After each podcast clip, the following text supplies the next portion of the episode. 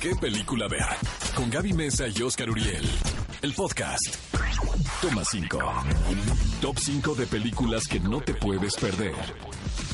¿Qué película ver de Cinépolis en Exa FM? Amigos, tenemos un Toma 5 muy especial Sí. en esta ocasión porque son películas que independientemente si se invirtió mucho dinero o no o más o menos, pues tienen un espíritu independiente. Películas y producciones aparentemente modestas que alcanzaron reconocimiento, concluyendo que para el arte pues no existen presupuestos. El primer título es Capernaum, amigos, una película que seguramente eh, ustedes escucharon en algún momento porque fue considerada incluso en la carrera del Oscar como mejor película extranjera. Es dirigida por Nadine Lavaki.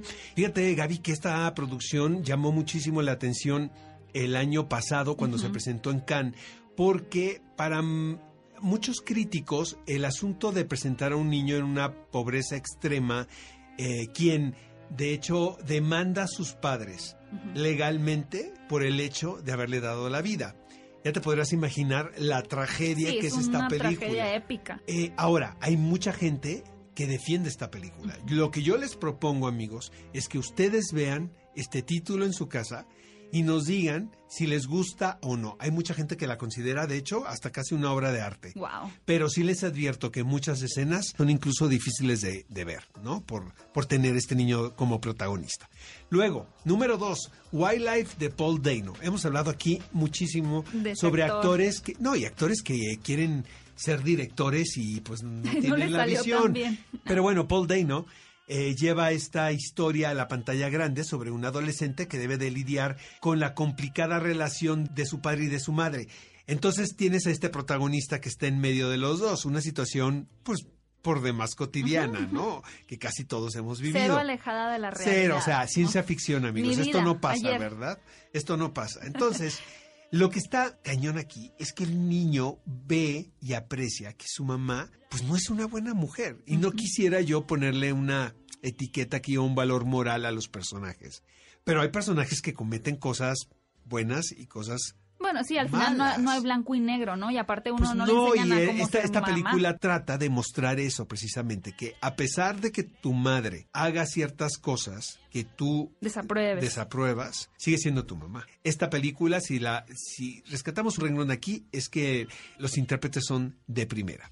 Me encantó esta siguiente película. Bueno, es un documental en realidad que pusiste, Oscar, llamado Rostros y Lugares, dirigida por la gran Agnes Barda y, Yu- bueno, JR, que es el nombre de este fotógrafo. Ajá. Es un peliculón loco, amigos, de verdad, de verdad se los recomiendo muchísimo porque es un road movie documental donde la acompaña este joven fotógrafo que es pues, de generaciones muy Sí, distintas entre distintas. ella y él y sin embargo eh, comparten el amor por la fotografía y lo que van a hacer es fotografiar a estos seres comunes y corrientes y después mandarlos a amplificar, ¿no? En gran escala. en- en gran escala para este vestir pues algunos algunos muros de edificios. Entonces, suena muy romántica la misión, pero lo mejor aquí es ver la relación entre estos dos personajes durante este viaje, porque no solamente es un viaje físico, sino también emocional. Y tiene un capítulo muy importante donde Agnes Barda va a visitar a Godard, pero no les vamos a decir en qué termina. Y luego viene otra película titulada The Disaster Artist, dirigida por James Franco. Hijo, esta es también una cosa muy rara eh, que hace honor a una película independiente. La película independiente se llama The Room y está considerada la peor película en la historia. Yo sí he visto peores, la verdad. Yo sí he visto peores, la verdad. Luego hablaremos de eso también. ¿Qué, mexicanas o de todos lados? Después de aquí, de allá, de un poquito de todos Lo que lados. pasa es que, vaya, si ustedes han visto The Room, amigos, creo que pueden ver eh, cachos ahí en YouTube, pero Sí. si es de risa loca, ¿eh? O sea, sí. Es la inocencia de un director quien realmente está haciendo un proyecto absurdo, pero que en su cabeza tiene sentido y para él es algo serio y, su equipo sabía que era algo absurdo y justamente eso trata esta película, ¿no? De cómo se rodó esa historia de The Room, qué pensaba el crew cuando estaban grabando las escenas, cómo es que podía ponerle este director protagonista tanta emoción a algo tan ridículo, ¿no? Y aquí le da vida James Franco. No se la pueden No se perder. lo pueden perder. El siguiente título es La importancia de llamarse Oscar Wilde. Está dirigida por Rupert Everett y lo interesante es que es el mismísimo Rupert quien da vida a este emblemático personaje.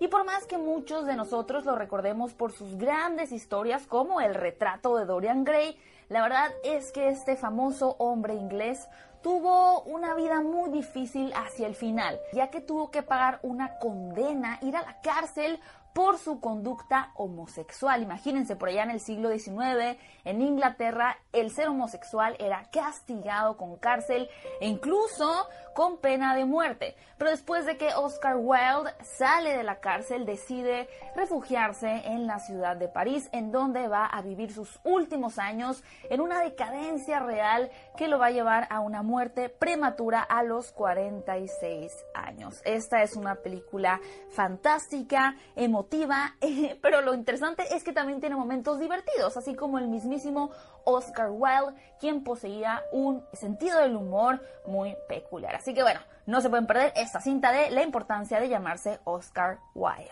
Ese fue el gran toma 5 que nos trajo Oscar el día de hoy. Vamos a escuchar, cinéfilos, un poco de música. No se vayan, que estamos aquí en Exa FM 104.9. Ve a Cinépolis y utiliza el hashtag qué película ver. Escúchanos en vivo todos los sábados a las 10 de la mañana en Exa FM 104.9.